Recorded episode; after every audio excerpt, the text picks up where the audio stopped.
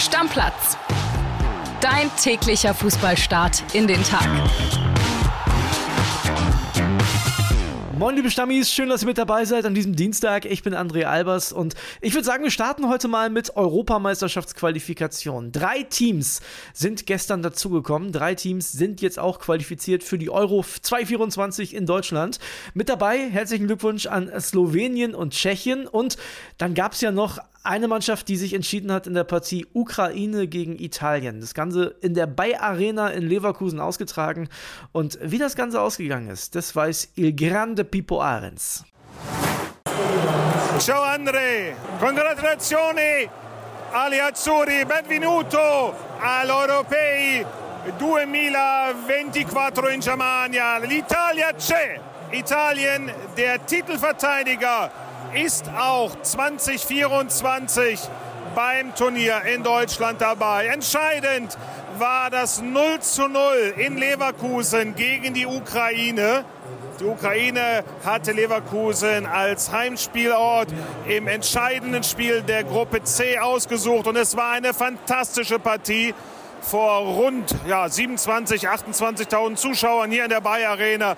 Ein Spiel, das natürlich Tore verdient gehabt hätte. Aber es war spannend bis in die Nachspielzeit, als die Ukraine einen Elfmeter gefordert hatte, der aber nicht gegeben wurde nach Videobeweis. Aber es war kein ermauertes 0 zu 0 der Italiener, ganz im Gegenteil. Sie waren die bessere Mannschaft in diesem Spiel, hätten in der ersten Halbzeit klar führen müssen und dürfen nun sich freuen auf die Europameisterschaft nächstes Jahr in Deutschland. Und man weiß ja, wie gerne die Italiener Turniere in Deutschland spielen. 2006 wurden sie in Deutschland Weltmeister. Für die Ukraine hat es nicht gereicht mit der direkten Qualifikation. Sie verlieren gegen Italien den direkten Vergleich um den zweiten Platz. Aber sie dürfen stolz sein auf das, was sie erreicht haben. Und nun muss man auch sagen, die Mannschaft steht im Mittelkreis, die komplette ukrainische Mannschaft und bedankt sich bei ihren Fans.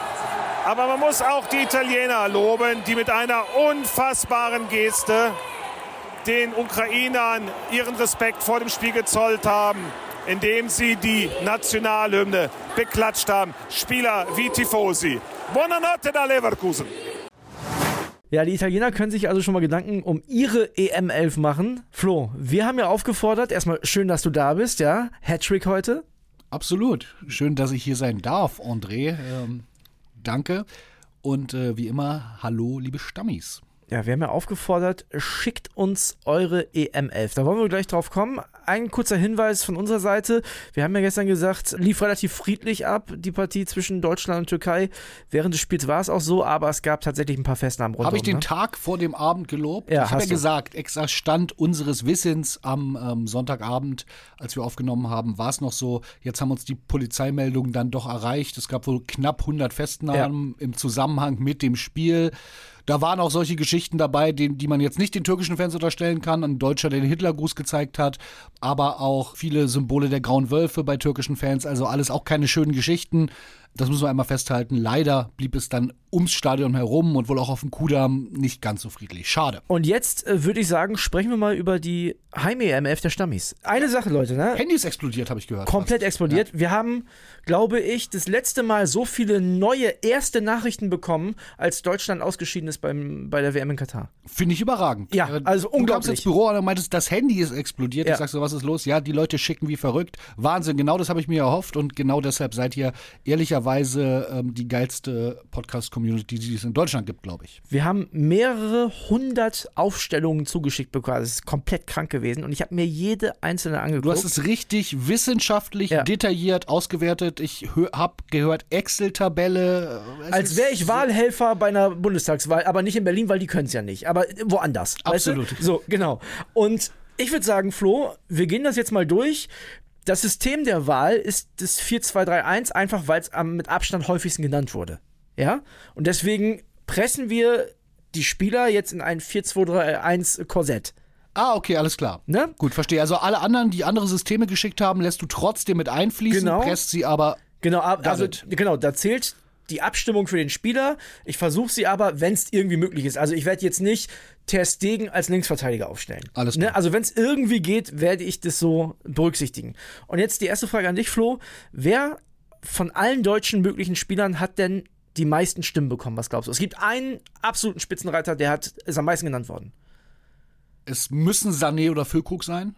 Nee, beide nicht. Beide nicht. Nein. Okay, hau raus. Es ist Jamal Musiala. Ei, okay, weil ich hatte ihn jetzt nicht so auf dem Zettel, weil er jetzt Weil er grad äh, verletzt weil er ist. gerade verletzt ist und Genau. nicht gespielt hat. Ansonsten ja, natürlich. Ist auch eigentlich sinnvoll. Ja, aber ähm, wir können mal mit der Offensive, weil es mit Abstand am unspektakulärsten ist, anfangen. Die ist mit ganz, ganz großem Abstand so gewählt worden. Ganz vorne Füllkrug komplett ohne Konkurrenz. Also dann hat mal, haben mal ein paar Leute Müller gesagt, der hat Du hast Duxch geschickt. ja, ich, ich, hab- Behrens. ich bin Ja, der eine, der okay. durchgeschickt Ja. hat, genau. Nee, also Füllkrug ganz vorne und dahinter eine Dreierreihe im 4-2-3-1 mit Sané, Wirtz und Musiala. Das ist gesetzt, safe. Die haben alle mit Abstand mehr Stimmen als alle anderen bekommen. Sané über rechts, Genau. Wirtz in der Mitte, Musiala, Musiala links. genau. Okay. Das ist also quasi unsere Offensive. Ich glaube, das ist eine Offensive, um erstmal den Part zu besprechen. Da sollte sich der Rest von Fußball Europa warm anziehen. Ja, vor allem, wenn du guckst, was da noch eingewechselt werden kann. Brandt, Gnabry, also wir haben ja so viele, Harvard, so viele Havertz, gute Leute, genau. auch im Sturm gibt es ja den einen oder anderen, das ist ja nicht mal klar, wer nominiert wird. Also wir haben schon gute Leute auf der Bank. Das ist auch. Triple-A-Niveau. Ja. Der einzige, der vielleicht so, Füllkrug könnte man jetzt sagen, na ja, ist das ein europäischer Topstürmer, aber wir wissen, ja, er ist eiskalt und B, was der von diesen Jungs für Chancen präsentiert bekommen wird und aufgelegt bekommen wird, habe ich Bock drauf. Und total verrückt, überleg mal ein Dreivierteljahr zurück. Da ist der von Hansi Flick hier und da mal eingewechselt worden bei der WM. Jetzt ist der für unsere Stammis unumstritten die Nummer 1. Ja, ähm, habe ich ja. Sonntag auch schon in der Folge gesagt, das ist eine wahnsinnige Entwicklung vom absoluten ja, Wildcard-WM-Spieler bei einer total verkorksten WM zur absoluten Nummer 1, Nummer 9 im deutschen Sturm. Geile Geschichte. Also, das wird klar. Und jetzt kommen wir zu den spannenden Themen. Ja, fangen wir mal im Tor an. Da war ich sehr, sehr überrascht, muss ich sagen. Denn ich habe gedacht, es wird vielleicht so ein 60-40, 55-45 Ding. Es ist fast 80-20 geworden. Was glaubst du? Für Testegen. Für Manuel Neuer. Was? Äh, Ich lieg, ich kann, äh, sorry, liebe Stammis, ich kann euch überhaupt nicht einschätzen, offenbar. Ja. Äh, Für Manuel Neuer. Manuel Neuer. Also die überragende Mehrheit hat gesagt, Manuel Neuer muss unser EM-Torwart sein. Und äh, Marc-André Stegen kam dann natürlich auf Platz 2, aber mit deutlichem Abstand.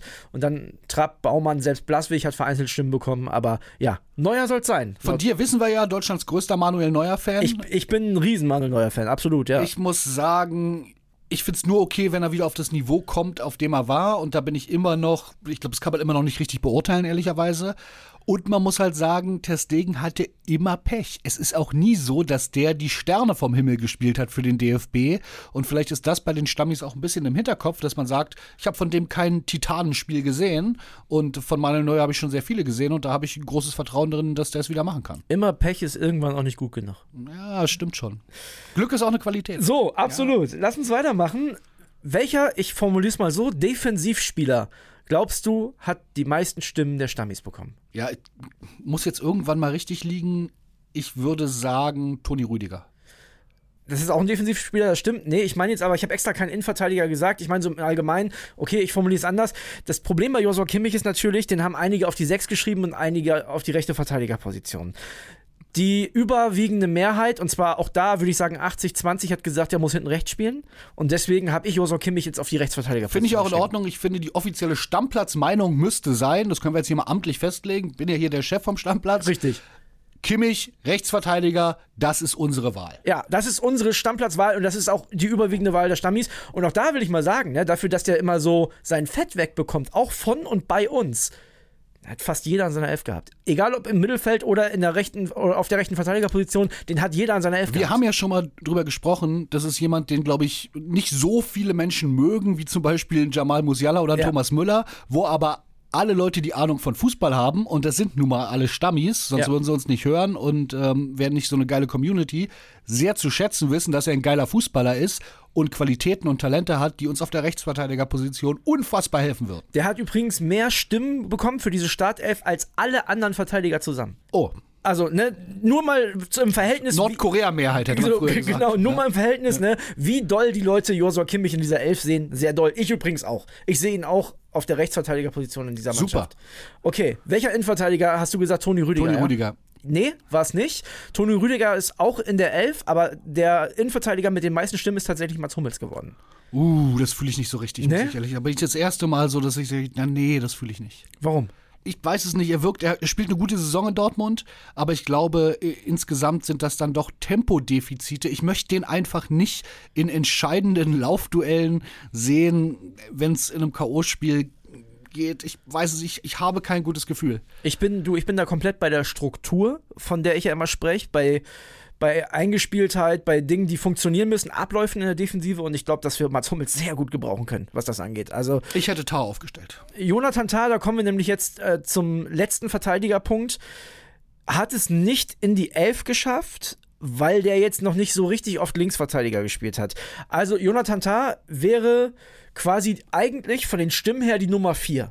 Ja? Okay. Also Kimmich, Hummels, Rüdiger. Aber fehlt uns eigentlich ein richtiger erfahrener Außenverteidiger. so, und das wäre Benny Henrichs. Benny Henrichs haben viele Leute auf links geschrieben, weil sie Kimmich auf rechts sehen. Und der wäre auf der Linksverteidigerposition der mit den meisten Stimmen. Wenn wir sagen, wir nehmen nur die Verteidiger, dann ist es Tar. Kann ich aber mitleben mit Henrichs, muss ich sagen. Wäre auch, glaube ich, meine Wahl gewesen.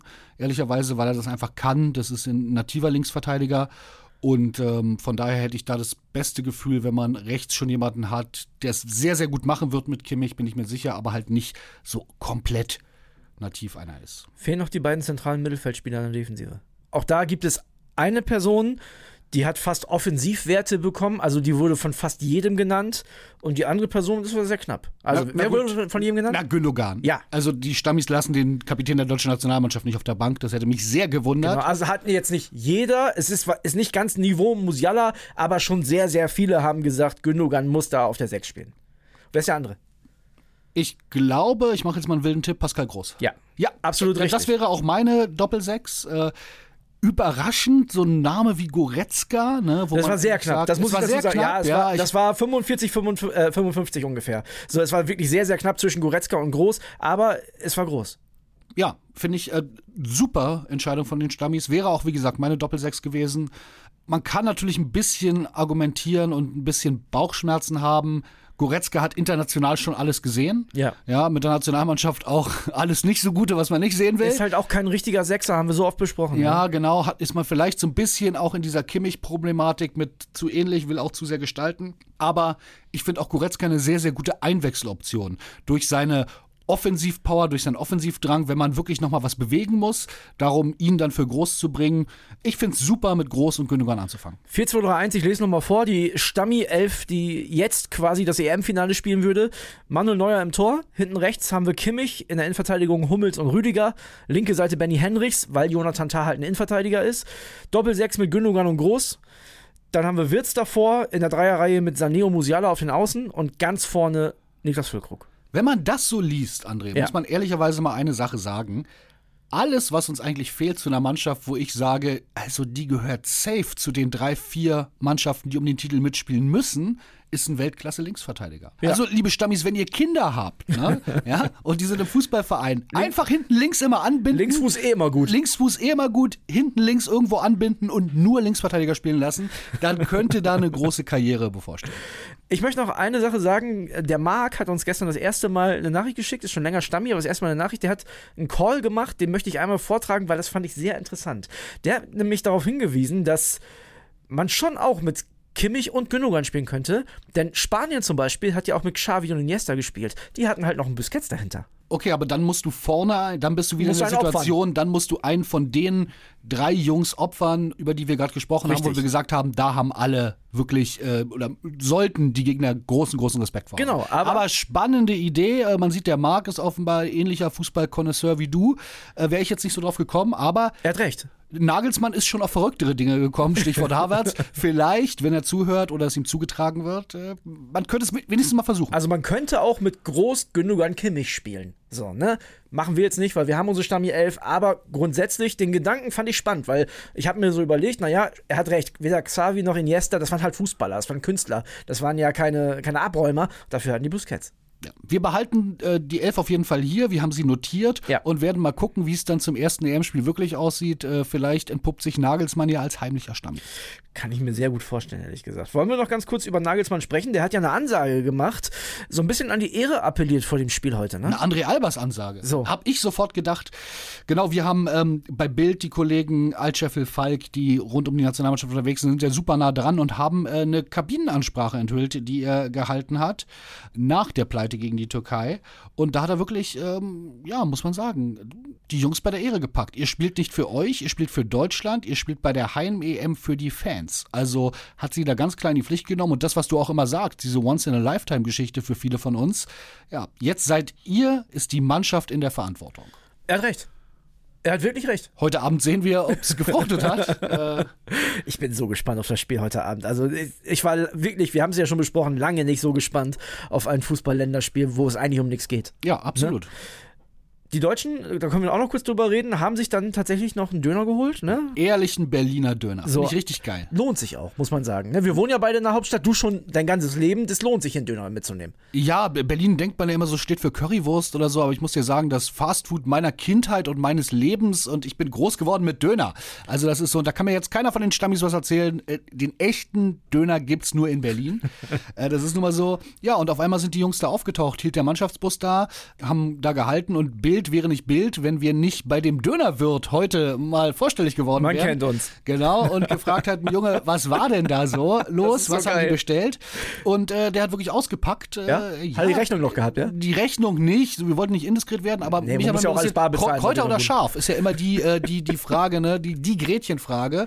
Und tatsächlich, Leroy Sané war der Einzige, der Kräuter und Knoblauchsoße genommen hat. Oh. Ja. Sonst äh, Toni Rüdiger, der den Laden in Schöneberg offenbar empfohlen hat, der war da schon zu seiner Berliner Zeit schon Stammgast, ähm, äh, hat immer ein wenig Eisbergsalat und viel Kräutersoße, aber keine Knoblauchsoße. Das ist so geil, dass die Leute uns das erzählen. Das Thomas so Wahnsinn. Müller, Döner komplett mit wenig scharfer Soße, ohne Knoblauchsoße. Das wäre auch so ein bisschen mein Go-To-Ding gewesen. We was, wenig scharf ohne Knoblauch, aber Wenig, Kräuter? nee, wenig scharfe Soße, so dass es nicht so ertrinkt. Ich will noch so Fleisch schmecken und leicht scharf und ähm, ohne Knoblauchsoße. Mhm. Und Gündogan, Dönerkebab mit Tomaten, Gurken, Zwiebeln, mit scharfer Soße, dazu Kräutersoße, aber keine Knoblauchsoße. Weil wir es jetzt gerade besprechen, ich esse meinen Döner immer ohne Salat, also nur Soße und Fleisch. Ja, ein klassischer Fleischdöner habe ich in der Grundschule gern gegessen. als man noch gar nichts mochte, was grün ist. Ja. Und ja, so ein bisschen scharf mag ich auch. Ich esse aber tatsächlich auch, und da werde ich auch von meinen Brüdern hier und da gehatet, Döner mit Ketchup.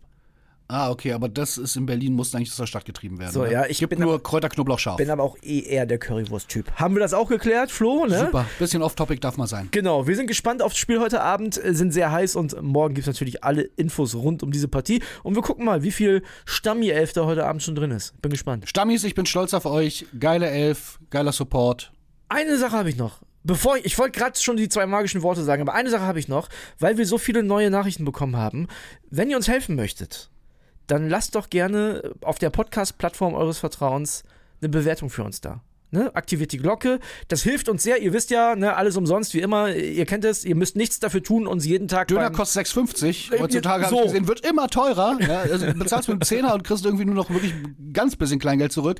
Das ist kostenlos. Wir bleiben für euch kostenlos jeden Tag. Ähm, auch oft lange im Büro, die Jungs hier mit Leidenschaft.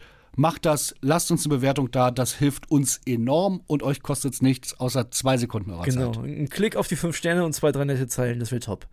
Deckel drauf, Freunde. Bis dann. Deckel drauf, macht's gut. Tschüss.